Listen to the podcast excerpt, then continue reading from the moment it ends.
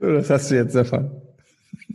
Fängt er hier an mit, oh, wie schön ist Panama auf die jetzige Zeit. Beschreib doch ein Theaterstück, wenn du Zeit hast. Liebe Zuhörer, der Podcast beginnt jetzt. Das, was Sven vor, vor, vorher gesagt hat, musste leider rausgeschnitten werden.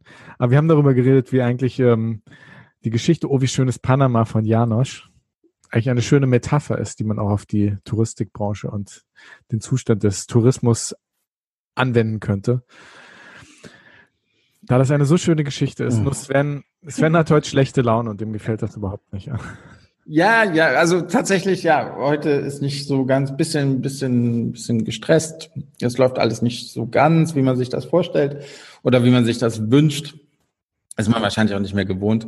Ja. Ja, deswegen verzeih mir das und du musst mich heute wahrscheinlich so ein bisschen durch die, durch die Sendung auch, auch ziehen. Du hast halt eine Tagesaufgabe von mir bekommen. Ja, das ist ja, mache ich ja sonst auch immer, ne? Muss ich mich eigentlich bei dir entschuldigen? Wofür? In der Folge, wo ich dich interviewt habe, gab es eine Stelle, wo ich dich zitiert habe. Aber ich meinte das überhaupt gar nicht so, sondern ich meinte das eher auf die Situation jetzt, also ob du, ob du die, die Arbeit vermisst, ähm, wieder im Team zu arbeiten, mit Menschen zu arbeiten. Ich meinte das überhaupt gar nicht respektierlich oder, oder negativ für dich, dass, dass du rumjammerst. Du jammerst zwar viel, aber dass du rumjammerst, dass du, dass du nie Lob bekommst. Ich glaube, das, das verlangt nie ein, ein Geschäftsführer, dass, dass seine Arbeit irgendwie anerkannt wird. Also, aber ich glaube, wir haben ein paar Hörernachrichten bekommen oder auch Beleidigungen aus deinem Freundeskreis, wie ich ein schlechter Freund sein kann. Oh Gott. Ich hier versuche, im, im schlechten Licht dastehen zu lassen wir haben danach auch kaum, kaum gesprochen diese Woche. Ähm, muss ich mich bei dir entschuldigen? Nein, musst du nicht. Ja. Wofür sind Freunde da? Oh. du musst sie nicht entschuldigen. Ich habe es auch nicht so aufgenommen. Äh, ist alles gut. Du bist halt manchmal ein, äh, wie sagt man, ein kommunikativer Tollpatsch. Das haben vielleicht einige anders aufgenommen, als du es wirklich gemeint hast. Du kannst mich auch gar nicht in einem schlechten Licht darstellen. Das ist überhaupt nicht möglich. Ja würde behaupten, okay, Sven. Dass, dass es doch irgendwie wahrscheinlich gehen würde, aber, aber das ist ja nicht mein Plan. Also mein Gott. Ich habe ja vor, noch ein, zwei, drei Folgen mit dir hier ähm, durchzuführen. Also ich habe vor, vor noch nach der heutigen noch eine Folge mit dir durchzuführen und das ist die, in der ich dich interviewe. Und ich bin schon sehr tief in der, in der Hintergrundrecherche drin. Ich habe schon mit deinen Ex-Freunden. Du hast all meine Mitarbeiter schon kontaktiert und all meine Ex-Mitarbeiter auch, oder? Ja, und auch deine Ex-Freundin. Äh, heute Abend spreche ich mit deinen Eltern. Sehr gut. Dann mit deinem Bruder. Also wir haben noch einiges vor, was die Hintergrundrecherche angeht, aber ich glaube, das wird eine spannende Folge. Sehr schön, ich freue mich schon drauf. Ja, aber lass uns nochmal über Janosch reden. Ne? Du kannst, du kannst gerne eine Abhandlung darüber schreiben, vielleicht auch ein Buch. Schreib, schreib doch mal einen Leserbrief an die Zeit oder sowas, wo du das sehr schön nochmal darlegen kannst. Ich habe eben das Wort, das Wort, was du sonst wegpiept, habe ich eben gesagt. Und du hast es nicht gemerkt. Du kannst es auch nicht wegpiepen, da ich dich ähm, unterbrochen habe und du gleichzeitig gesprochen hast. Ne? Doch, ich kann deine Spur einfach auf leise stellen. Ich kann einfach, das, das ist überhaupt gar kein Problem. Wir haben einzelne Spuren, Tonspuren und da kann ich einfach das, was du sagst, wenn du mir ins Wort fällst, äh, einfach rausschneiden. So einfach. Verdammter. verdammter Schön, wenn du es selbst machst. Ja, gut. Ähm, die ganze Welt redet über Beherbergungsverbote, lieber Andi. Sollen wir da auch drüber reden? Du hast ja schon eigentlich seit zwei Monaten Beherbergungsverbote in Hamburg. Nö, ich war oft in, in Hamburg und ich durfte. Ja, aber jetzt nicht mehr. Jetzt nicht mehr, weil ich. Das hat aber mit Corona nichts zu tun. Weil ich, weil ich ein, achso. Das hat mit deiner Verunglimpfung der wunderschönen Stadt Hamburg zu tun. Ne? Hamburg ist schön, ja. Okay. Du darfst trotzdem nicht einreisen. ähm, ja, doch, das Beherbergungsverbot. Ich bin ein bisschen genervt von der Debatte, die jetzt durch die Foren geht. Ich weiß vieles von dem, was jetzt äh, zwischen den Bundesländern passiert, ist ein bisschen unsinnig. Ich glaube, das kann jeder sehen. Da wird noch abgestimmt werden müssen. Was ich nicht verstehe, ist, dass viele in der Touristik lange gesagt haben, man soll nicht alle über einen Kamm scheren. Ob das international ist mit den Reisewarnungen, ob das äh, in der EU ist, ob das in Deutschland ist. Jetzt wird differenziert gehandelt. Und jetzt sagen alle, ja, das ist ja viel zu kompliziert. Also was soll es bitte sein? Ich glaube, irgendwann wird man ein bisschen darüber hinaus äh, müssen, einfach nur seine eigenen Interessen irgendwie zu schützen zu wollen und zu sagen, wir sind dabei, wir unterstützen die Maßnahmen oder wir haben bessere Vorschläge. Aber ich habe so ein bisschen den Eindruck, dass, dass in der Touristik so eine reine Klientelpolitik im Moment ge, geschoben wird und eigentlich die Touristik, zumindest die Leute, die ich so höre, ob das auf Facebook oder sonst wo ist, eigentlich nur sagen wollen, warum darf man nicht reisen? Und ich glaube, die Antwort ist relativ klar. Viele Leute in der Touristik sagen, ja, Corona wird nicht durch Reisen irgendwie verbreitet. Ich glaube, wir wissen, dass das nicht stimmt. Ne? Viel Corona haben wir in Deutschland bekommen durch die Leute, die gefeiert haben und dann gereist sind, wie zum Beispiel in Ischgl in Österreich Anfang des Jahres. Und ich glaube, da wir nicht genau nachvollziehen können. Und ich glaube, die, die Virologen sagen das auch, wo die ganzen Infektionen genau herkommen und wie man sich infiziert. Ich glaube, das kann nur zu 50 Prozent nachvollzogen werden. Ist die Aussage, dass Reisen nicht zur Verbreitung von Covid beiträgt, einfach eine, die faktisch nicht belastbar ist. Und ich glaube, das ist etwas, was wir als Touristiker einfach akzeptieren müssen. Und wenn wir Vorschläge haben, wie es besser laufen soll, dann sollten wir diese tun und nicht einfach immer nur sagen, pauschale Reisewarnung geht nicht, aber differenzierte Reisewarnung geht halt auch nicht. Wo soll ich anfangen? Oh mein Gott. Du brauchst also, gar nicht. Wir lassen das einfach nein, mal so Nein, nein, nein, nein. Oh, sorry, ich habe eine Meinung dazu. Ja, das, okay, also unser heutiger Gast. nee, komm, komm nur ganz kurz. Also, also erstens finde ich es kompliziert, ähm, dass du den, den Tourismusverbänden vorwirfst, dass sie ihre Interessen vertreten. Hallo, Nein, ich dafür, rede nicht. dafür sind die da und warte, davor wurden sie auch in der Vergangenheit sehr gescholten, dass sie das vielleicht hätten besser machen können. Ich rede nicht von den äh, Jetzt machen sie es vehement. Also finde ich jetzt erstmal nicht, nicht verkehrt.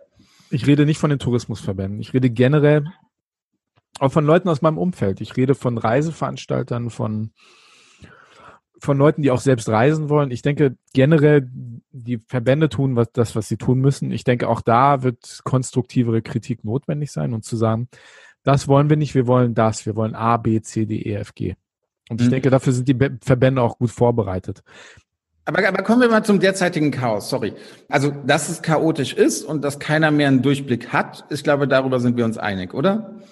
Also ich bin jetzt im Risikogebiet, obwohl, ganz ehrlich, hier ich auch nichts empfinde, dass ich in einem Risikogebiet ist. Offiziell sind hier einige Straßen, auch rund um unser Büro sind äh, herrscht Maskenpflicht seit seit Freitag, mhm. glaube ich. Okay. Hier ist niemand, der es kontrolliert. Hier ist nie irgendwie ein Schild mal aufgestellt worden, ab hier ist Maskenpflicht und, mhm. und bitte eine Maske tragen. Die die Stadt Frankfurt läuft immer noch rum und verteilt Knöllchen für Falschparker, aber bei Masken ist es halt sehr, sehr inkonsequent. Vielleicht haben sie auch nicht das Personal, das ist, das ist aber eine andere Geschichte. So, jetzt weiß ich als Frankfurt aber nicht, wohin darf ich überhaupt? Wahrscheinlich darf ich gerade nirgendwo hin, weil, weil keiner mich haben möchte, wie sonst auch. Aber äh, wahrscheinlich darf ich es jetzt auch rein rechtlich nicht. Aber was ist das denn bitte schön für ein Darf Chaos? ich dich ganz kurz einmal... Warum, warum sagt man denn nicht einfach irgendwie, gut, die Leute haben ja auch eine, eine, weil ich kann ja doch reisen, wenn ich das ganze geschäftlich jetzt mache, angeblich, dann darf ich wieder reisen, obwohl ich aus einem Risikogebiet bin. Warum traut man den Leuten nicht einfach zu, selbst entscheiden zu können, okay, äh, wie kann ich mich, mich schützen und wie wichtig ist mir jetzt diese Reise? Dann kann man eine einheitliche Lösung äh, präsentieren, die für ganz Deutschland gilt. Und dieses Chaos hört halt auf. Und ich glaube, das wird, wird, wird gerade gefordert. Halt auch so ein bisschen an die, an die eigene Denke von, von den Menschen appellieren. Wir wissen schon, niemand bringt sich absichtlich in, in Gefahr. Und ich ja. glaube, das ist, das ist was, was gerade total irgendwie unter, unterschätzt wird und was ich nicht gut finde. Bitte, bitte, darf ich ganz kurz dich einmal unterbrechen? Ich bin total bei dir. Ich bin grundsätzlich nicht für eine Bevormundungspolitik. Ich bin generell dagegen, die Politik als seine Erziehungsmaßnahme für den unmündigen Bürger zu sehen. Davon gibt es schon genug und ich glaube, davon werden wir in den nächsten Jahren mit neuen politischen Mehrheiten noch viel, viel mehr sehen, dass die Politik den Bürger noch mehr erziehen möchte und ihn infantilisieren möchte. Das sage ich einfach voraus, dass das noch mehr passieren wird. Ähm, ist aber eigentlich auch nicht unser Thema. Ich bin da voll bei dir. Was du aber sagst, dass ich nicht weiß, was ich machen soll. Es gibt das Internet, es gibt Verordnungen und ich glaube, wir müssen auch dem Bürger dann zutrauen, dass er sich informiert über das, was gerade erlaubt ist. Wir müssen aber und das darüber ist aber ein reines Chaos. Also ich weiß nicht, ich als Frankfurter darf ich nach Hamburg nicht. Ich weiß, ich weiß es nicht, keine Ahnung. Darf ja, informier dich. Nach Hamburg? Informier dich. Es ist alles ähm, online. Das, was man darf, kann man ganz klar finden. Man muss sich halt informieren. Da kommt jetzt keiner rum. Der Büttel, der an der Ecke steht, wie vor 400 Jahren, wird jetzt nicht irgendwie die Nachricht des Tages ausrufen. Dafür gibt es Dinge wie Google, Yahoo oder wie auch immer oder auch die ähm, handelsüblichen Tageszeitungen. Und trotzdem, steht. trotzdem steht in den Medien, die sicherlich auch ihre Rolle da, da mitspielen, vor allem die, die Boulevardmedien, dass wenn, selbst wenn ich einen negativen Testergebnis habe, dass ich dann immer noch abgewiesen werden kann vom Hotel. Ja. Und da hört es dann doch wirklich, also mehr Verunsicherung geht doch gar nicht. Ja. Und ja, die Menschen sind also da eine einheitliche Lösung, eine einfache Lösung, die, die jeder versteht, an den, an die Intelligenz des Einzelnen appellieren, der sich ja wirklich schon jetzt hinterfragt, okay, was, was ist nötig, was ist, was ist möglich? Und muss es wirklich sein? Klar, wir sind auch alle ein bisschen müde von. Sven, aber mal ganz realistisch, wenn man das alles, wenn man sagt, es gibt keine Einschränkungen, wird die Touristikbranche wird sagen, alles geht. Oder was? Ja, aber guck mal, es, es gibt ja auch Einschränkungen, die gemacht werden und es hält sich hier keiner dran. Ne? Es ist ja nicht nur der Tourismus. Hier auf der Straße, jetzt hier läuft gerade wieder jemand ohne Maske äh, bei mir vorbei. Mhm. Und hier haben, obwohl hier Maskenpflicht äh, herrscht, haben bestimmt ich weiß nicht, 80 Prozent, 85 Prozent keine Maske an. Mhm. Und das wird nicht kontrolliert. Aber im Tourismus wird dann irgendwie sehr streng reguliert. Mhm. Ja, Klar, es Tourismus. ist natürlich in der Gastronomie auch. Aber, aber fangt doch einfach auch hier vor der Haustür an. Mhm. Also jetzt bleibe ich halt hier in Frankfurt, dafür begegnet mir jemand ohne Maske ähm, und steckt mich an. Ob der jetzt auf Reisen geht oder nicht, der kann mich auch hier in Frankfurt anstecken. Ja, ich finde die interne Argumentation nicht logisch kohärent. Zu sagen, es gibt, also was, was wir machen dürfen, was nicht, ähm, wird uns nicht gesagt. Es gibt Unsicherheit, aber auf der anderen Seite appelliert man an die Mündigkeit der Bürger. Aber ein mündiger Bürger sollte sich ja selbst informieren dürfen, was, was geht und was nicht. Und du siehst ja die Leute, die draußen ohne Maske rumlaufen, obwohl sie es sollten. Das sind halt die Menschen, die einfach sagen, ja, es hat mir keiner gesagt, was ich darf oder nicht. Ja. Ne? Und ich glaube ja, einfach, es ist, es ist logisch nicht schlüssig, das Argument. Und ich glaube, da muss, und das ist einzig, das ist das, was ich meine. Da muss die Touristik, ob das die Verbände sind oder auch die einzelnen Interessen in der Touristik, müssen sich klar darüber sein, was sie fordern und auch konsistent einfordern, was es einzufordern gibt. Und nicht sagen, wir wollen keine Pauschalreisewarnung, wir wollen aber auch nichts Differenziertes. Dann muss man ganz konkret selbst Vorschläge machen und nicht nur erwarten, dass geliefert wird. Weil wenn man selbst ich, ich glaube, im Moment sind die Reisen ins Ausland nicht, nicht das Problem. Ich glaube, im Moment sind die äh, innerhalb von Deutschland ist das viel größere Problem. Also ich glaube, Gut. mit der Regelung, im, äh, wie wir im Ausland da das stellen, dass jetzt einzelne Städte als Risikogebiet gelten, aber nicht mehr das ganze Land. Ich finde das durchaus total nachvollziehbar. Es ist ähm, natürlich jetzt also gerade ein Problem. Da sind wir ganz zufrieden in der Tourismusbranche, aber dieses Chaos, was, was hier gerade innerhalb von, von Deutschland herrscht, ist, ist äh, traurig. Ich glaube, es sieht eher, ich glaube, es ist mehr Chaos in den Medien, als es wirklich in der Realität ist. Ich glaube, es ist eher ein Chaos in den Köpfen der Leute, weil, wie gesagt, die Herbstferien gehen jetzt auch langsam zu Ende demnächst. Dann wird auch, wie gesagt, ein großer Massenreiseboom wird auch erstmal nicht stattfinden. Und es ist auch so, heute haben wir Mittwoch, den 14.10. Morgen geht diese Podcast-Episode online. Und heute Nachmittag tagt Kanzlerin Merkel mit den Ministerpräsidenten der Länder. Und dann wird es wahrscheinlich morgen etwas mehr Klarheit darüber geben, etwas mehr Koordination. Das ist, denke ich, zu hoffen, dass das geben wird. Aber ich glaube, das ist natürlich auch ein Thema, was die Medien jetzt einfach, ne, wir leben in Zeiten, in denen man jeden Tag über dasselbe Thema berichten muss und es gibt nicht mehr wirklich Neues zu berichten. Und natürlich ist dieses gefühlte Chaos, ähm, was, glaube ich, in der Realität der Reisenden nicht wirklich ein Chaos ist. Ja. Ähm, ähm, wird jetzt ein bisschen heißer gekocht, als es wahrscheinlich morgen gegessen wird. Ne? Und von daher lass uns beide auch nicht so hitzig debattieren. Ne? Nee, ach, das macht ja auch Spaß. Also ist, man, man kann da ja auch wirklich auch, auch unterschiedlicher Meinung sein und das ist ja auch, auch gut so und dass man dann diskutiert. Ja. Ähm, ist, ist ja und das ist ja auch für niemanden gerade eine leichte Situation. Ich meine, es ist alle neu und wir werden erst später erfahren, was, was richtig und was falsch ist äh, oder ja. falsch gewesen ist. Äh, und das war auch ein bisschen, man halt alles. Ja. Ein bisschen meine Prognose in der Folge von mir letzte Woche, dass ich gesagt habe, wir werden im nächsten Jahr keine Klarheit haben. Meine Prognose ist, dass wenn wir wissen wirklich, was Covid ist und ob die Impfung greift und ob all diese Maßnahmen die, die wir jetzt angehen, wenn die wirklich sozusagen ähm, anfangen zu greifen, müssen wir mindestens plus ein Jahr oben drauf rechnen, bis sich eine Buchungssituation ansatzweise wieder, äh, wieder erholt hat, bis die Leute Planungssicherheit haben. Und ich denke, da sind aber viele, viele Aspekte, die jetzt einfach, einfach noch so weit von uns entfernt sind, von unserem jetzigen Wissensstand. Ja. Ähm, Kommen wir zum Thema Planungssicherheit. Du hast echt damit ein wunderbarer Übergang zu unserem heutigen Gast, oder? Ich glaube, wir haben genug diskutiert. Denn der hätte sich, glaube ich, auch Planungssicherheit gewünscht. Hat jetzt zweimal eine Messe organisiert. Äh, einmal musste sie kurz vorher abgesagt werden. Jetzt äh, die Messe, wir reden natürlich über Wheel of Travel, mhm. sollte eigentlich ja in Realität stattfinden und auch virtuell, aber leider die neuen Infektionszahlen haben dafür gesorgt, dass es nur noch virtuell stattfinden wird. Und ja. er hatte auch keine Planungssicherheit. Ja. Ich bin auch froh, dass es noch geklappt hat, dass wir mit ihm ja. reden. Er ist sehr im Stress in Vorbereitung für dieses Event, was auch in der Planung sehr fluide war und ja, sehr gespannt. Wir freuen uns auf jeden Fall. Hin und weg. Der Reisepodcast mit Sven Meyer und Andi Jans.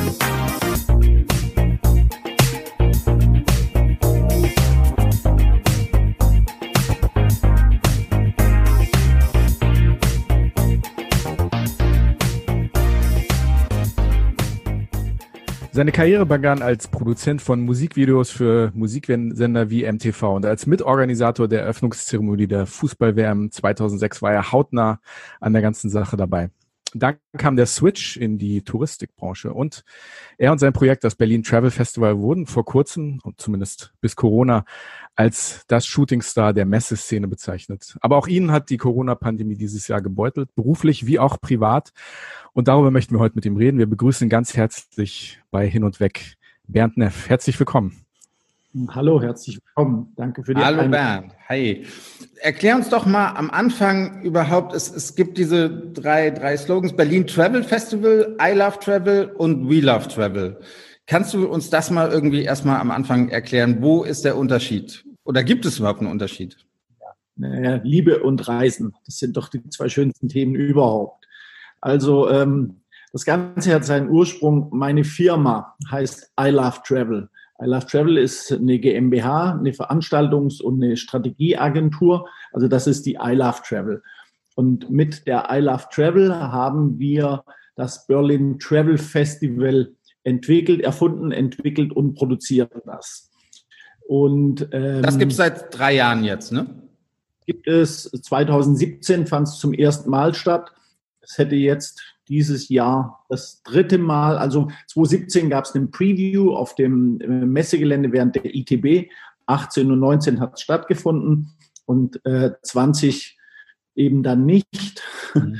Und ähm, daraus hat sich dann ähm, das entwickelt, dass wir zusammen mit der ITB, also mit der ITB zusammengetan haben und dann gesagt haben, wir müssen jetzt irgendwas tun, ähm, nachdem wir beide nicht stattgefunden haben und das nächste Mal dann im März im kommenden Jahr erst wäre, wieder aufzuschlagen. Lass uns mal gucken, was wir tun können, um der Branche irgendwie Gehör zu verschaffen, äh, um eine Plattform zu schaffen, aber auch um Reisenden ein bisschen dieses Thema Kopfkino und Fernsehtherapie nahezubringen. Daraus ist dann die We Love Travel mit Ausrufezeichen, also mehr ein großer Ausschrei sozusagen. Das ist die We Love Travel und das ist die Veranstaltung, die wir jetzt eben von Freitag bis Sonntag jetzt am kommenden Wochenende machen. Sehr schön. Wer, wer, kam, wer kam denn auf wen zu? Darf ich mal fragen? Kam die ITB auf dich zu oder äh, trifft man sich eh regelmäßig und dann ist es einfach in, in einer ja, Bierlaune äh, vielleicht entstanden, die Idee oder wie war das? Es gibt diese Zusammenarbeit zwischen dem Berlin Travel Festival und der ITB. Wir sind Partner-Events. Also das heißt, daher gibt es natürlich einen engen Austausch und ähm, wir sind ständig arbeiten miteinander. Und ähm, das war ursprünglich meine Idee des Travel Festival und damit bin ich zur Messe gegangen, also zur Messe Berlin, sprich Dr. Göke, Dr. Buck. Ähm, und so haben wir dann diese Kooperation, diese Zusammenarbeit aufgesetzt. Und dann, nachdem eben im März beide Veranstaltungen abgesagt werden mussten, weiß ich nicht. Ich glaube, ich habe die Initiative ergriffen, aber es war von beiden Seiten sehr schnell klar, dass man sich da hinsetzen muss und was ausdenken muss, was man da tun kann. Ihr habt das ja, das, was jetzt gemacht wird, so, eine, so ein, den Begriff geprägt, Pop-up-Messe. Das war für mich ein neuer Begriff. Ähm, kannst du kurz beschreiben, was, was ihr da jetzt wirklich genau vorhabt die nächsten Tage mit dieser Pop-up-Messe? Pop-up-Messe ist ein neuer Begriff für dich. Wo, wo warst du die letzten fünf bis zehn Jahre? Naja, so, so dieses, diese Idee, dass man eine Pop-up-Messe wirklich so, so, so komplett digital macht und das aber auch wirklich bei dieser Begrifflichkeit bleibt, das ist eine Sache, die, die, die mir jetzt ein bisschen neu ist. Ja. Sozusagen. Also, also Pop-up als solches ist ja wirklich ähm, eine gelernte Begrifflichkeit mittlerweile ähm, von Pop-up-Stores äh, über Pop-up-Hotels, die es ja schon seit ein paar, seit ein paar Jahren gibt. Und äh, die Idee des Pop-ups war, ist ja im Sinn, das findet einmal statt, ist, ist eine zeitlich limitierte Geschichte, die eben auch einmalig eigentlich stattfinden soll. Und das ist das, was das We Love Travel ist. Also die Idee war zu sagen, wir machen jetzt außerhalb der Reihe des normalen Turnus eine Veranstaltung, deshalb ein Pop-up. Also wir machen jetzt diesen Oktober einmalig so eine Geschichte und da kam diese Idee zu sagen, das ist eigentlich ein Pop-up es sollte ja eigentlich ursprünglich so eine hybride Geschichte werden, ne? die digital läuft, aber bei der man auch physisch eine Präsenzmesse, das muss, oder das habt ihr zumindest jetzt vor dem Hintergrund von Corona und allem, was in Berlin los ist, habt ihr das ja vor einigen Wochen, wenn ich das richtig verstehe, habt ihr das Konzept so ein bisschen geändert. Kannst du dir denn vorstellen, dass, dass ihr bei diesem Pop-up-Konzept bleibt, also das Pop-up fallen lässt und vielleicht in Zukunft äh, diese Konzept auch neu versucht? Ihr wart ja sehr früh relativ schnell erfolgreich mit dem, was ihr mit dem Berlin Travel Festival gemacht habt, äh, aber das zwingt euch jetzt, also jetzt diese Situation zwingt euch ja ganz schnell innovativ zu sein und das, was eigentlich schon etabliert und erfolgreich war, auch umzusatteln. Also wie siehst du da im Moment mit dem, was möglich ist, ähm, da so in die Zukunft? Da geht es jetzt eigentlich nur darum, die nächste Messe, also das, was jetzt passiert, erstmal abzuhandeln. Oder gibt es schon Gespräche darüber, wie man das vielleicht weitermachen kann, schon im Frühjahr? Die Idee für dieses We Love Travel war natürlich, dass wir äh, auch ein Modebegriff, eine Hybrid eine Hybridveranstaltung werden. Also dass wir sowohl physisch stattfinden als auch digital.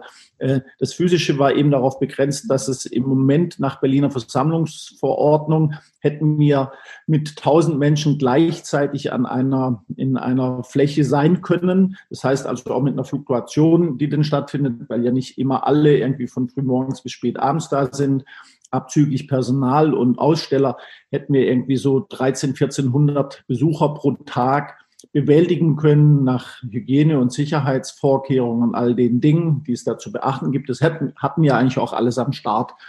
Und das war die Idee. Also, dass man natürlich zum einen, also als Messeveranstalter, Festivalveranstalter wollen wir natürlich daran festhalten oder glauben wir auch, dass es halt ganz wichtig ist, die Menschen zusammenzubringen an einen Ort, die Begegnung, den Austausch. Das kann das Digitale nur sehr, sehr schwer ersetzen, was man ja auch sieht mit diesen unzählig vielen Zoom-Konferenzen und sonstigen Dingen, die da stattfinden.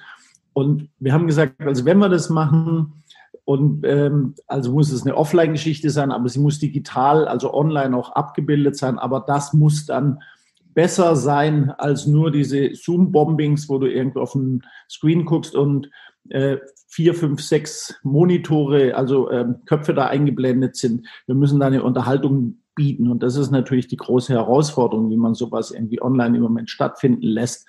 Und ähm, ich habe dann irgendwann früh gesagt, als Referenz würde ich einen Arte-Themenabend gerne sehen. Also, dass man so durch ein Programm führt und eben nicht nur diese, diese Köpfe immer hat, sondern dass du eine Dokumentation zeigst, dass du einen Talk mit zwei oder mehr Personen hast, dass du eine Panelrunde hast, dass du einen Vortrag hast, also wirklich ein abwechslungsreiches Thema zu machen, also wie eine Fernsehshow das, oder wie ein, wie ein Sender eigentlich durchzuplanen.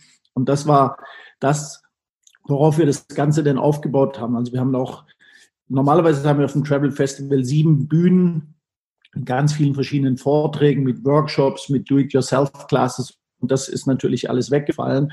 Und wir haben uns auf eine große Bühne konzentriert.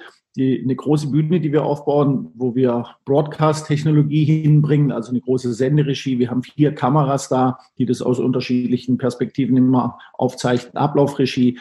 Also so richtig TV-Show eigentlich da produzieren.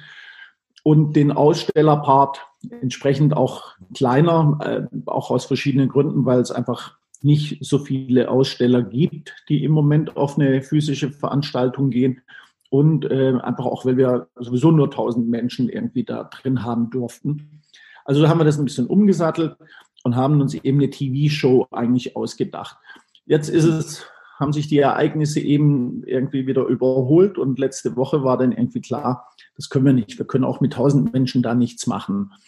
Also ein bisschen Wahrheit ist auch, dass wir einfach auch ganz wenig Tickets verkauft haben, dass also auch ganz viele Leute da nicht zu so einer Veranstaltung im Moment nicht hinwollen egal wie sehr du es anbietest. Und es gibt natürlich immer welche, die sagen, ist toll, ich gehe dahin, aber es gibt halt ganz viele, die sagen, nee, da bleibe ich jetzt erstmal weg von.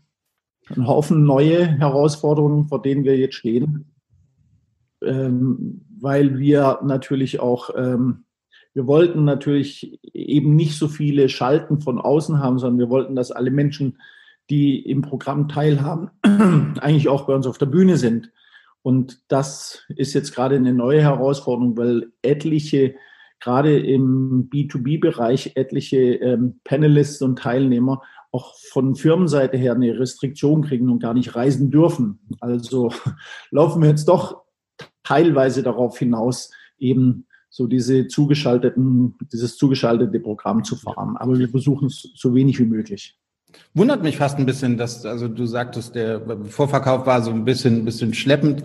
Ähm, wundert mich, also ich sehe eigentlich in der Branche, dass es einen, einen großen Drang gibt, sich wieder, sich wieder zu treffen und, und zu netzwerken. Ähm, ja, vielleicht bin ich auch mitschuld. Ich habe zwar schon mein Berlin-Ticket gebucht gehabt, das Hotel gebucht, also, aber noch keine Eintrittskarte für, für euch gekauft. Äh, leider findet es ja nicht statt. Wie groß war denn die Enttäuschung, dass man doch jetzt eine, eine rein virtuelle Messe eigentlich, eigentlich stattfinden lassen muss?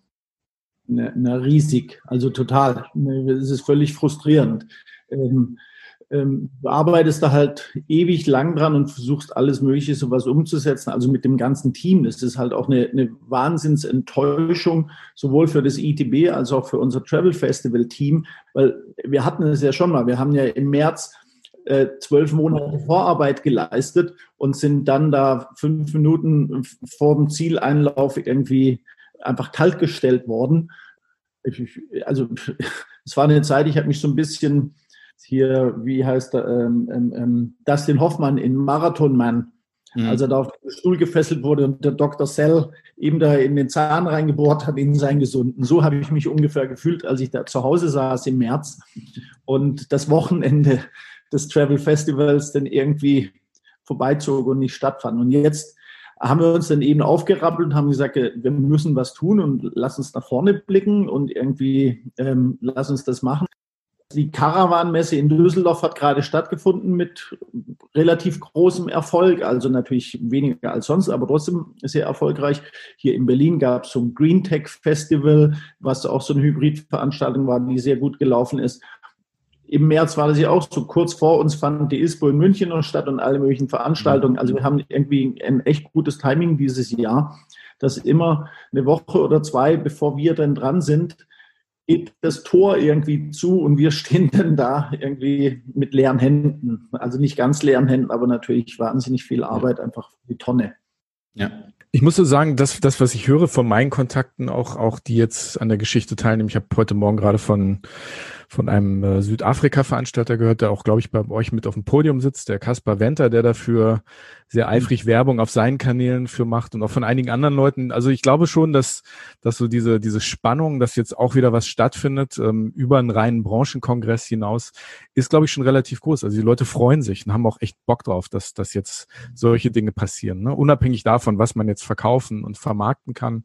Aber ich glaube, so branchenintern, das, was Sven auch sagt, so, so dieses Excitement, dass überhaupt wieder was passiert und dass auch neue Dinge passieren. Das ist ja schon, schon, also, also zumindest habe ich das gespürt. Ähm, nehmt ihr das dann auch wahr von den Teilnehmern, mit denen ihr jetzt sozusagen das vorbereitet oder überwiegt immer noch so dieser Schockmoment, dass das jetzt doch alles digital stattfinden muss? Ja? Also ähm, die, die, die Lust und das Interesse ist schon da. Also es gibt schon viele, die da echt Bock drauf haben, da hinzukommen und mitzumachen.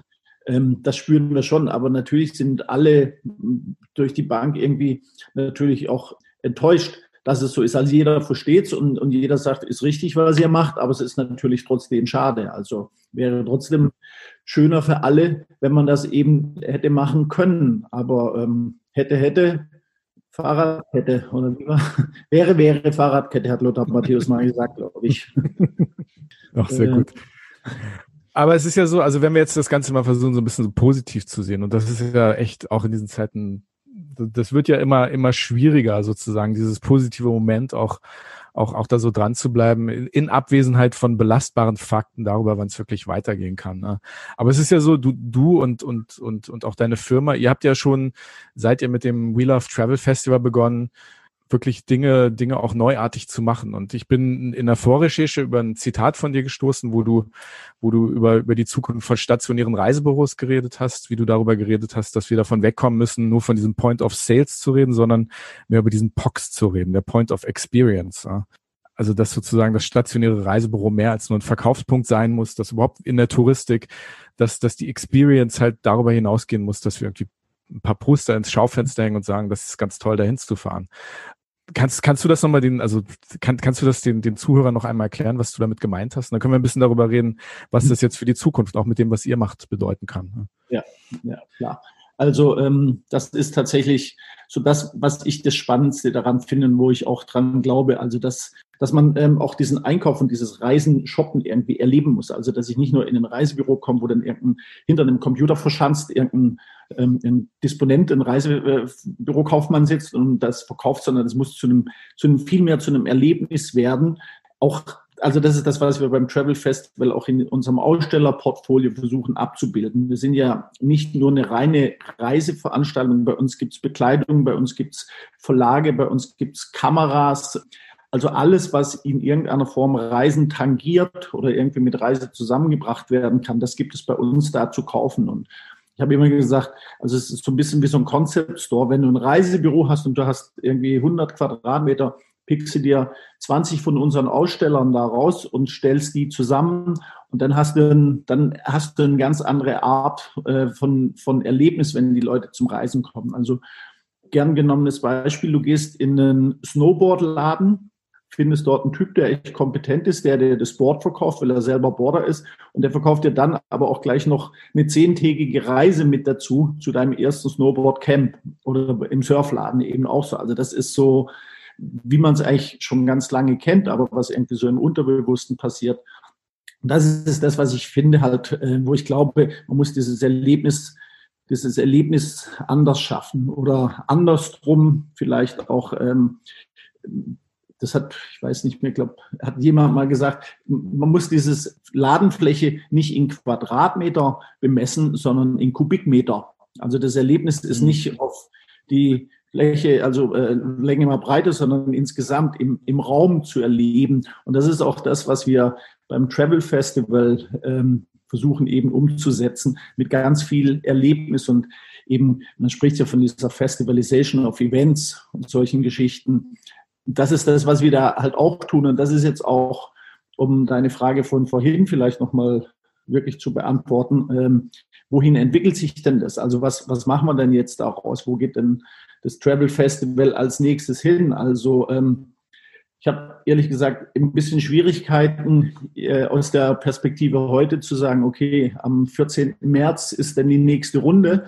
Und wenn wir jetzt das Wochenende hinter uns gebracht haben, dann hauen wir uns alle wieder rein und versuchen wieder ähm, so viele Aussteller wie möglich zu gewinnen, um denen so viel Quadratmeter wie möglich irgendwie äh, zu verkaufen, um um dann, also so, um dann in, in vier Monaten wieder festzustellen, es ist einfach noch zu früh, das funktioniert im Moment nicht oder ist das überhaupt für die Zukunft das Thema?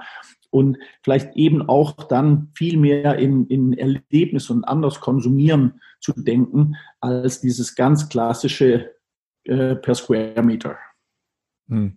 Wie, wie siehst du denn generell, also jetzt mit Vorsicht gesagt, da die ITB dein Partner ist, also aber wie siehst du denn generell, also auch unabhängig von, von dem, was wir dieses Jahr mit, mit Corona, Covid-19, der Pandemie gesehen haben, ähm, die Zukunft vom Messen als solche, das war ja sowieso grundsätzlich etwas, was nicht bei vielen, aber doch bei einigen Leuten generell auch auf dem Prüfstand war. Also in den letzten fünf bis zehn, 15 Jahren, so diese klassische Messe. Ähm, wie siehst du denn da generell so die, die, die Zukunft für diese Riesen, diese monumentalen Messen wie ITB, IMAX, die IBTM in Barcelona, diese, diese Mammutdinger. Also ich habe immer, also als ich Geschäftsführer bei China Tours war, wir haben zum Beispiel an diesem Fernwehfestival in Erlangen teilgenommen. Das allererste Mal, dass wir teilgenommen haben, war ich sehr, sehr skeptisch, dass dieses scheinbar so kleine Festival, dass, dass uns das überhaupt was bringen würde, auch von der, von der Kundschaft, die dorthin ging. Und ich bin dann selbst mal hingegangen und, und die Resonanz bei so einem scheinbar kleinen Festival war enorm. Also, weil auch das Erleben, das Anfassen, das war auch genau das, was, was du eben gesagt hast. Da waren Kamerahersteller und, und, und Outdoor-Hersteller, Rucksäcke wurden dort verkauft, Campingausrüstung und, und einfach die ganze Atmosphäre dort war kleiner. Das war alles alles auf viel engerem Raum. Wie du sagst, es ging alles in die Höhe, weil alles irgendwie Rucksäcke, Wände hochgehängt wurden. Aber die Resonanz war enorm. Auch das Interesse. Die Leute haben viel mehr Zeit am Stand verbracht, viel mehr Gespräche, Diskussionsveranstaltungen, Filme. Ähm, wie siehst du denn generell, also nochmal auf die Frage zurückzukommen, wie siehst du denn diese großen Messen so perspektivisch, ja? generell mit dem, was sie machen? Ne? Also diese Diskussion, ob man auf eine Messe gehen soll oder nicht. Ich war äh, Ende der 80er das erste Mal auf der Herrenmodewoche in Köln und auf der Interjeans. Also Interjeans. genau, das waren damals die großen Modeladen.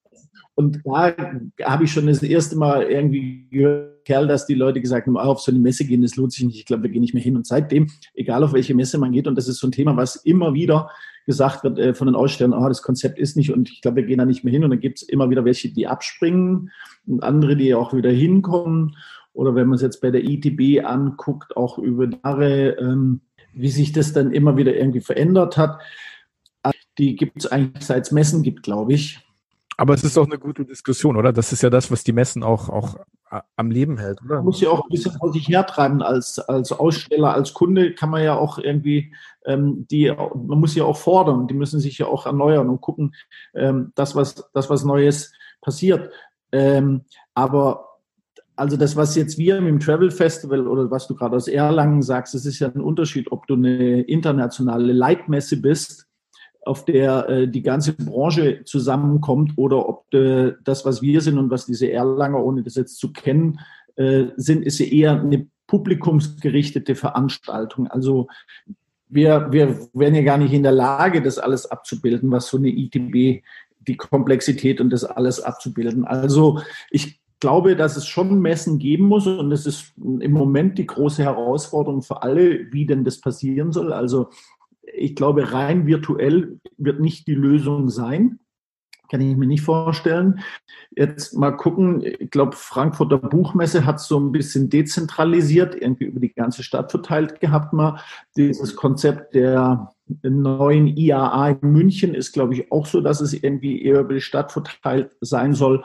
Und das ist etwas, was ich mir vielleicht auch vorstellen könnte, dass man nicht alle in irgendwie in 26 Hallen auf einem Spot zusammentreibt, sondern dass man eher so ein bisschen auch in die Stadt rausgeht oder in die Destination, wo man ist.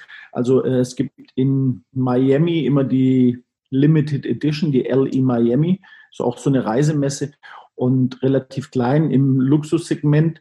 Da ist es auch so, da gibt halt eine Halle, wo diese pre-scheduled Meetings gemacht werden, aber ansonsten findet das alles in, die, in diesem ganzen, oder fand, ist ja immer okay, äh, Vergangenheit, in South Beach, in den verschiedensten Hotels und an den, in den verschiedenen Restaurants statt. Also sowas könnte ich mir einerseits vorstellen, dass man es halt irgendwie so ein bisschen ausweitet und dann auch eine andere, eine andere Spannung da reinbringt, ob man das als den Besuchern irgendwie zumuten will und die dann quer durch die Kreuzung quer durch die Stadt zu jagen, ist wieder ein anderes Thema.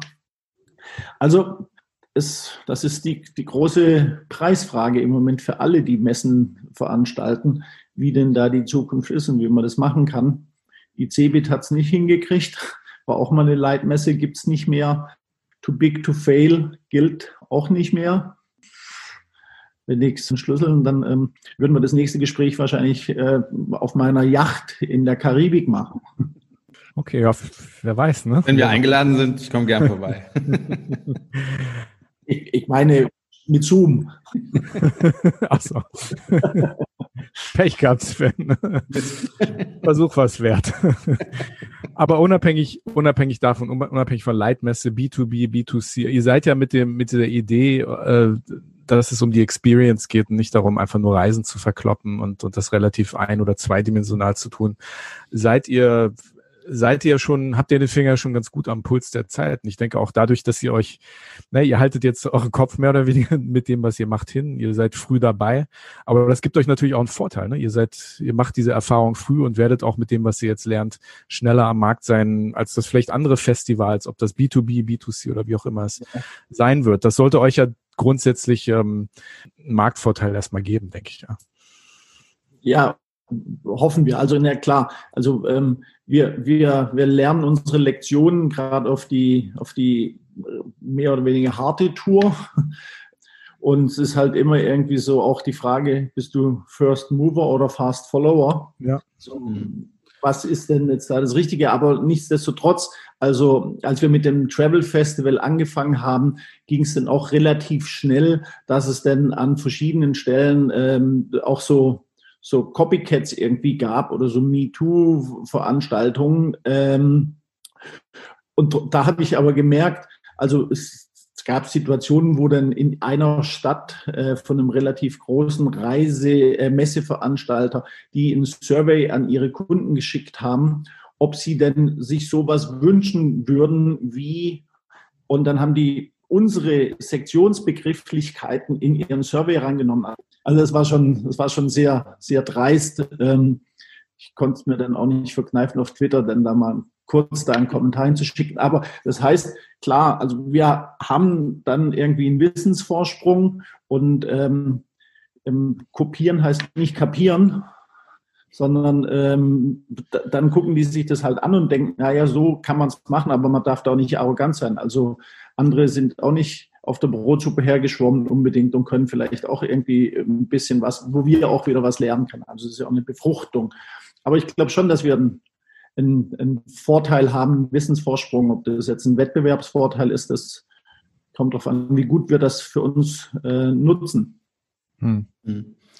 Ähm, du verdienst ja dein Geld in der, in der Reisebranche. Du hattest aber auch selbst Corona. Äh, ich glaube, das darf man ja äh, erzählen, weil es war auch groß äh, in, in, in Zeitungen. Wie siehst du das Thema, worüber jetzt gerade alle sprechen? Beherbergungsverbot, Reisebeschränkungen, vielleicht auch, wie siehst du das Reisen in Zukunft generell? Also macht das für dich alles, alles Sinn? Sollte man lieber zu Hause bleiben oder doch lieber die andere Meinung, ähm, naja, so schlimm ist es gar nicht? Naja, ähm, jede Seite hat zwei, äh, jede Medaille hat zwei Seiten. So ähm, das ist natürlich teilweise abstrus, was da passiert. Und auf der anderen Seite muss man, glaube ich, auch irgendwo einen Riegel vorschieben. Also es ist natürlich absurd, wenn man irgendwie als Kölner nicht ins Allgäu fahren darf, aber als Münchner darf man. Also du kommst, wenn du aus dem bayerischen Hotspot kommst, bist du nicht so infektiös wie aus einem rheinländischen Hotspot. Das ist natürlich absurd. Oder man darf nicht nach Brandenburg in, ähm, in ein Ferienhaus mitten im Wald fahren, weil man aus Berlin kommt. Also das ist völliger Schwachsinn natürlich. Aber auf der anderen Seite ist es natürlich schon so, dass man irgendwo in irgendeiner Form, glaube ich, eindämmen muss und irgendeinen Riegel vorschieben muss. Und ähm, ich glaube, irgendwie so das ganze Jahr ist irgendwie ähm, Ambivalenz ist, glaube ich, das das Wort des Jahres für mich irgendwie. Also auf der einen Seite versteht man natürlich etwas und, und logischerweise ja, aber wenn es einen selber betrifft, dann eigentlich vielleicht doch eine Ausnahme oder vielleicht doch noch irgendein Schlupfwinkel dadurch zu kommen. Ähm, also ich bin da völlig ratlos oder habe da keine Antwort drauf, wie man da im Moment umgeht. Ich bin mal sehr gespannt äh, auf dieses Treffen, das ja heute Nachmittag da ansteht, mhm. Merkel und die ganzen ähm, Ministerpräsidenten. Wird es jetzt ein ganz rigoroser, gnadenloser Shutdown nochmal? Merkel spricht ja von einer vielleicht historischen Versammlung, die es da heute geben soll, also ein Meeting von historischer Dimension.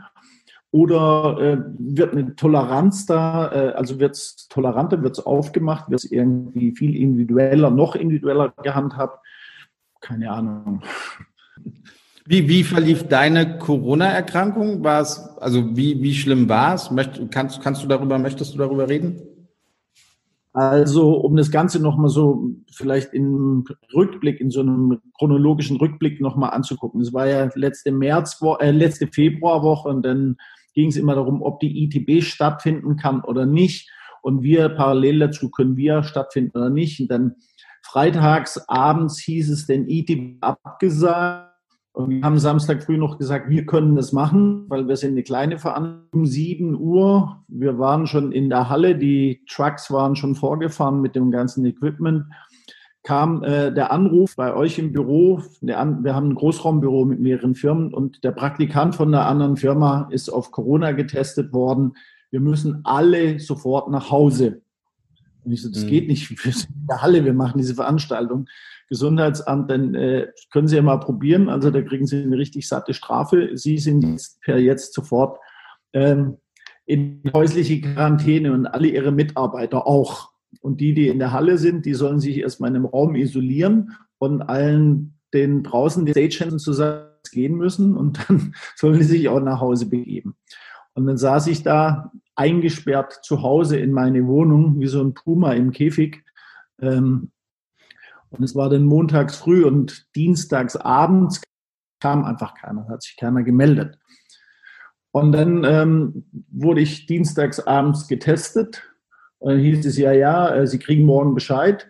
Und dann kriegte ich nicht Bescheid. Und donnerstags früh um 8 Uhr klingelte das Telefon und ein Amtsarzt war dran und sagt, dass Sie Corona haben, das wissen Sie ja schon. Äh, eins Ihrer Kinder müssen wir noch mal testen, das könnte das auch haben. Dann meinte ich nur so, also bis jetzt wusste ich es noch nicht, aber herzlichen Dank, dass Sie mir das so einfühlsam beigebracht haben.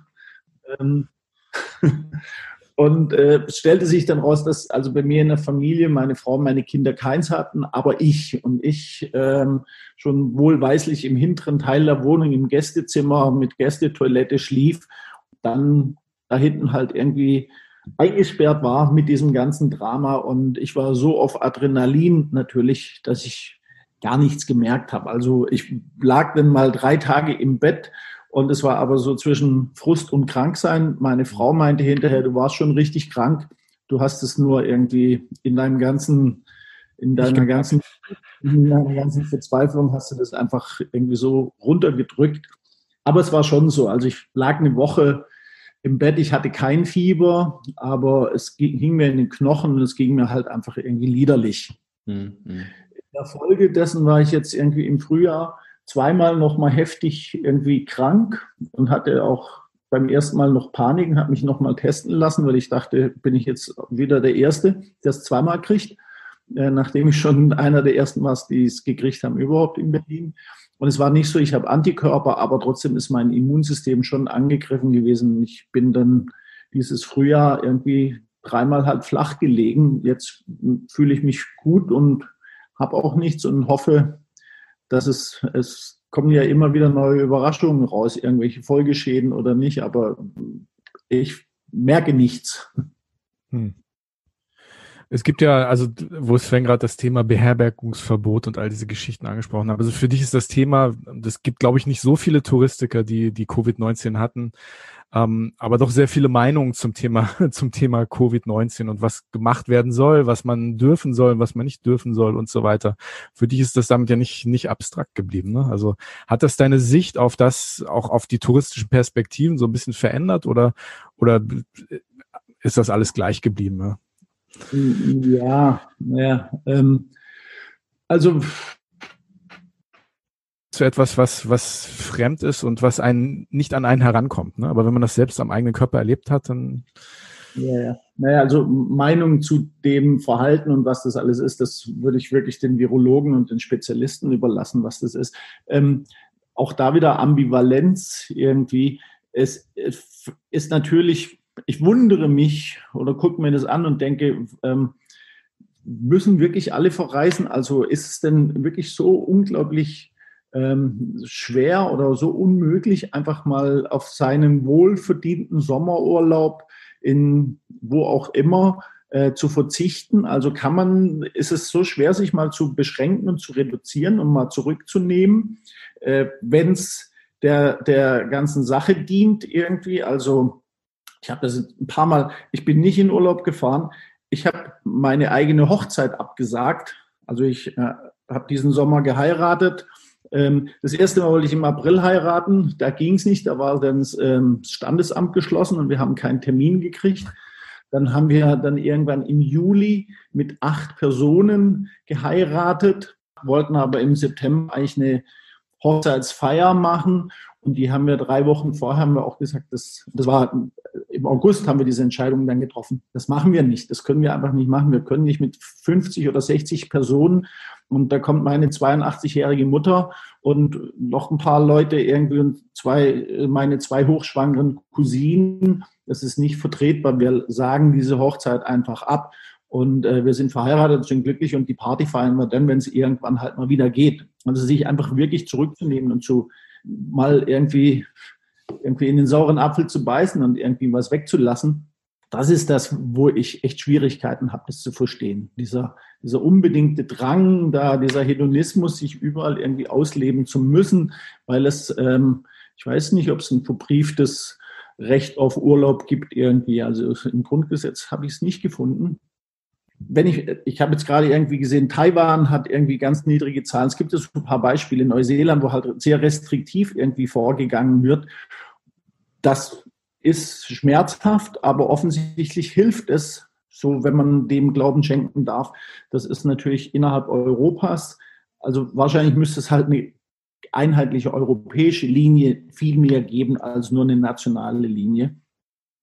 Aber im Grunde genommen, das ist sowohl jetzt für diese Pandemie als auch für das Thema Nachhaltigkeit, Konsum insgesamt, ich glaube, ein bisschen Verzicht und ein bisschen Zurückhaltung und ein bisschen ähm, mehr, ein bisschen überlegter bei den Dingen zu sein, würde uns grundsätzlich nicht schaden. Ja, das sind so Themen, über die wir eigentlich seit Folge eins unseres Podcasts, wir haben unseren Podcast vor ja, ungefähr acht, neun Wochen haben wir denn angefangen mit dem Thema Nachhaltigkeit und was jetzt auch so die Möglichkeiten sind, so dass jetzt eigentlich gar kein schlechter Zeitpunkt ist, sich über das Was äh, und, und wie wir es machen, Gedanken zu machen und auch sich vielleicht ein bisschen neu zu positionieren, unabhängig davon, wie realistisch das wirklich ist, aber dass man zumindest jetzt die Zeit nutzt, auch in sich zu gehen. Ne? Also das ist, das sind schon große Fragen. Und ich denke, also es, ich, ich, ich weiß nicht genau, ich glaube, im deutschen Grundgesetz ist das Recht auf Bewegungs- und Reisefreiheit, äh, Mobilität ist, glaube ich, äh, grundgesetzlich verankert bei uns. Das hat natürlich auch historische Gründe. Ähm, aber ich habe schon das, das Gefühl, dass die Frage, wo fährst du hin und nicht fährst du irgendwo hin, das ist so eine der häufigsten Fragen, die auch im, in, in, in, im Frühjahr in Deutschland gestellt wird, wenn die Leute ihre Urlaube planen. Ne? Nicht, nicht ob man wegfährt, sondern wohin man fährt. Und dass das Reisen auch immer, immer mehr zu einer Art Trophäensammlung wird. Also nach dem Motto, Erleben ist das neue Besitzen und man hakt sozusagen seine Trophäen sozusagen auf einer Liste ab. Ich war da und da und da und da und da, da muss ich noch hin, dass man seine Bucketlist eigentlich immer früher anfängt abzuhaken. Dass es nicht, nichts fürs Alter ist, sondern dass 25-Jährige schon Bucketlists haben. Ne? Das ist, ist schon erstaunlich, finde ich. Ja. Also da, da, da höre ich dich schon. Das ist, äh, ja, ja. ein interessanter Moment. Ja. Diese Woche ist ja zehn Jahre Instagram. Äh, natürlich echter Beschleuniger dafür irgendwie. Meine Lieblings-Instagram-Seite ist Insta-Repeat das ist immer selbe Motiv von äh, am gleichen Prager Wildsee, äh, alle an derselben Schlucht irgendwie. Ähm, das ist so, das ist natürlich auch etwas, was das natürlich noch irgendwie beschleunigt. Ja, ja, ja. Was denkst du, welche Auswirkungen, also du hast gesagt, was du, was du dir wünschst, also dass man sich noch ein bisschen mehr zurücknimmt. Was, was denkst du aber, was wird passieren? Also wird es diesen Verzicht geben? Wird es weniger Fernreisen geben? Ähm, wie wird sich Covid-19 auf, auf unser Reiseverhalten auswirken in Zukunft? Äh, ich glaube, es wird zwei Fraktionen geben. Die einen, die sich reduzieren und die eher ähm, sich eher einigeln oder eher in, in, ihrem kleinen Umfeld, in allem, was sie tun, bewegen. Dann wird es alle die geben, die irgendwie ähm, dieses Fear of Missing Out haben und jetzt extra viel reisen und noch schneller und noch weiter und noch mehr. Also so eine Kompensation, bevor es mich dann wieder trifft, will ich das eben alles dann noch gemacht haben. Also kann ich mir vorstellen, dass es eben diese zwei Fraktionen gibt. Und ähm, was, da, was in der Mitte passiert, was mit dem großen Mainstream-Tourismus passiert, das muss man sich wirklich fragen, muss man gespannt sein. Also ich meine, Mallorca hat jahrelang darüber ähm, gewettert und geschumpfen, äh, dass die Touristen weg sollen und dass die Insel grüner werden muss und nachhaltig. Und dann haben sie einen Lockdown gekriegt und keiner kam. Und dann ist es so, bitte, bitte, bitte kommt. Ähm, ja. Also so, ich will weder das eine noch das andere jetzt gut oder richtig, sondern nur irgendwie so aus der Betrachtung heraus. Ähm, also das ganze Thema, wie wird Massentourismus zukünftig aussehen, das ist echt eine spannende Angelegenheit. Ja, auch schon oft diskutiert bei, bei Hin und Weg. Ob Geiz ist geil am Ende dann doch wieder regiert oder wir doch ein bisschen nachhaltiger werden und überlegen, naja, eigentlich ist ja Mecklenburger Seenplatte auch sehr schön für mit der Familie ähm, für, für zwei Wochen Sommerurlaub. Ja, muss man, muss man schauen. Die große Kristallkugel hat bisher immer noch keiner gefunden, womit man in die Zukunft schauen kann. Ja, es sind halt die Bettenburgen, also werden die riesigen Bettenburgen irgendwie Zukunft haben, werden diese großen Großveranstaltungen. Auch was ist mit den Cruise-Schiffen? Also mhm.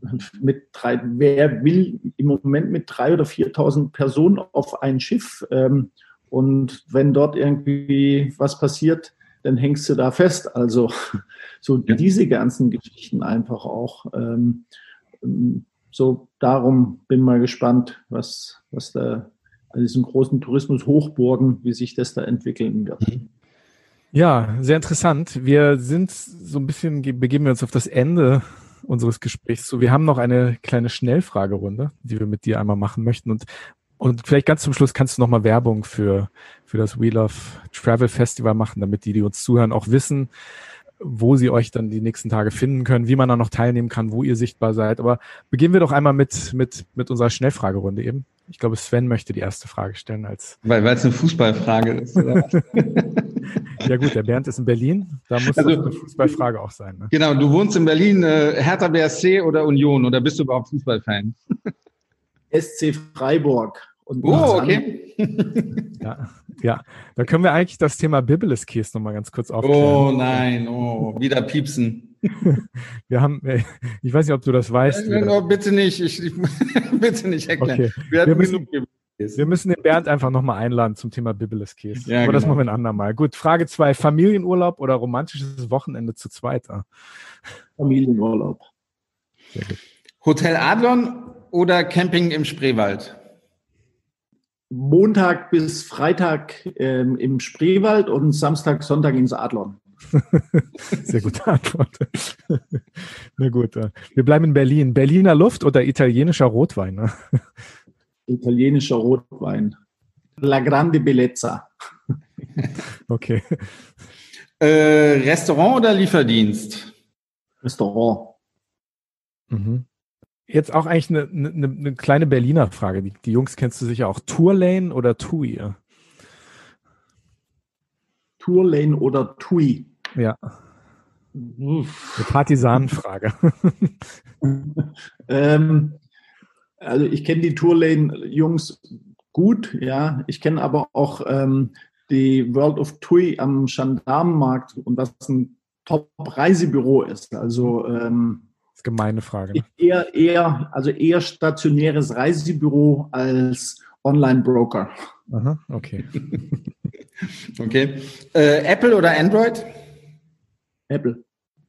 Die nächste Frage, ich weiß gar nicht, warum wir die hier reingenommen haben. Die ist ein bisschen platt. ITB oder IMAX? Ja, ja eigentlich ITB, wobei äh, eine Reise nach Frankfurt natürlich auch nie zu verachten ist. Oh. Wie gesagt, ich, ich sehe das anders. Die große ja, Diskussion. Musik, ja, ja. Musik und eine schöne, und eine schöne Besenwirtschaft. Hm. Sehe ich genauso. Sehe ich, sehe ich genauso. Äh, in Hamburg scheint man das ein bisschen anders zu sehen, aber gut. Hamburg ist ja auch nett. Ja, ich lasse mich nicht mehr provozieren zum sehr Thema gut, Hamburg. Ähm, ja, du hast es fast geschafft. Eine Frage noch, hin oder weg? Äh, Nahurlaub oder in der Region oder lieber doch die Fernreise? Ähm, öfters Nahurlaub und wann dann gezielt mal weg, weit okay. weg. Ja. Sehr gut. Ja, am Freitag geht's los. Freitag, den 16.10. geht mhm. die We Love Travel die ähm, Pop-up-Messe, wie ihr sie genannt habt, los. Ähm, vielleicht teilst du unseren Hörern nochmal gerade mit, wie, wie man denn jetzt noch teilnehmen kann oder ob man noch teilnehmen kann und was es die nächsten Tage zu sehen gibt. Ja, also ähm, wir fangen am Freitag, den 16. Oktober an. Zunächst mal auf welovetravel.berlin. Das ist die Webseite, auf der der Stream für drei Tage stattfinden wird. Am Freitag äh, wird das Programm komplett von der ITB, vom Team der ITB gestaltet. Und äh, da kostet das 25 Euro im Ticket. Da sind auch ähm, Networking-Geschichten dabei und also online natürlich. Also das ist für Freitag. Und Samstag und Sonntag gibt's den Stream kostenlos. Da haben wir dann ähm, Geschichten, Reise, Abenteuer, Menschen, die ihre Geschichten von unterwegs erzählen. Eine Familie, die mit dem Segelschiff ähm, um Somalia herum irgendwie gefahren ist. Die machen eine Weltumsegelung und dann irgendwie gelandet sind und dort dann mit, Konfront äh, mit, mit Corona konfrontiert wurden, das erste Mal beispielsweise. Oder auch ein Talk von der WWF oder Anselm Panke, der diesen ganz bekannten Film Anderswo letztes Jahr in den Kinos hatte. Der ist da und hält einen Vortrag. Äh, wir haben ein, mein persönlicher Lieblingsvortrag ist Stefan Korn, der hat eine Weltumtrempung gemacht. Mhm. Der ist um die Welt getrennt Selber ist er ähm, deutscher Meister im Sporttrempen, ähm, hat die Sporttrempervereinigung gegründet. also ein wahnsinnig lustiger Vortrag, ein ganz toller Typ. Irgendwie Stefan Korn, Weltumtrempung. Also es gibt einen, Haufen schöne Sachen und unter wheelachtravel.berlin freitags mit Kaufticket und Networking-Möglichkeiten und Samstag, Sonntag freier Stream wenn es draußen regnet und man zu Hause rumhängt, irgendwie ab 11 Uhr jeweils, ähm, kann man sich einfach zuschalten und sich ein bisschen unterhalten lassen und sein Fernweh ein bisschen therapieren in einer Sofa-Safari. Ja, wunderbar. Fernwehtherapie vorhin schon genannt. Ich denke, das ist ein schöner Abschluss. Die Reise geht ja immer im Kopf los, ne? Ähm, auch schon die Vorbereitung. Und wir wünschen euch viel Erfolg beim We Love Travel Festival. Liebe Zuhörer, schaltet euch da mal rein. Ne? Das wird sicher sehr spannend. Und wie gesagt, selbst wenn man physisch jetzt noch nicht reisen kann, ähm, sollte man sich doch jetzt schon mal umgucken, wo es hingehen kann und nicht nur wohin, sondern auch, wie man in Zukunft vielleicht reisen wird. Und ich denke, da gibt viele interessante neue Impulse. Vielen Dank, lieber Bernd. Vielleicht machen wir irgendwann mal eine Neuauflage, wenn das alles einmal durch ist, sich die Dinge etwas beruhigt haben. Ich denke, es gibt noch viele spannende Themen mit dir, mit euch zu besprechen. Und liebe Zuhörer, wenn ihr Fragen, Anmerkungen und äh, oder Vorschläge habt, könnt ihr uns wie immer auf Instagram oder Facebook kontaktieren unter Hin und Weg Podcast. Und wir würden uns sehr freuen, wenn ihr das nächste Mal wieder dabei seid. Wir wünschen dir viel Erfolg jetzt für die, für die kommenden Tage und äh, weise Entscheidungen auch für, für nächstes Jahr, dass nicht wieder die ganze Arbeit um, umsonst sein wird. Aber wir hoffen ja mal, dass es irgendwann auch wir in den Griff bekommen werden. Also dafür toi toi toi und alles Gute. Und vielen Dank heute für deine Zeit, so kurz vor dem Festival. Ja, danke ja. fürs Mitmachen. Vielen Dank. Danke dir. Ciao. Alles Gute. Vielen Dank an euch auch. Wir sehen uns ja übers Wochenende. Wir sind dabei. Also, tschüss. Mach's gut. Ciao.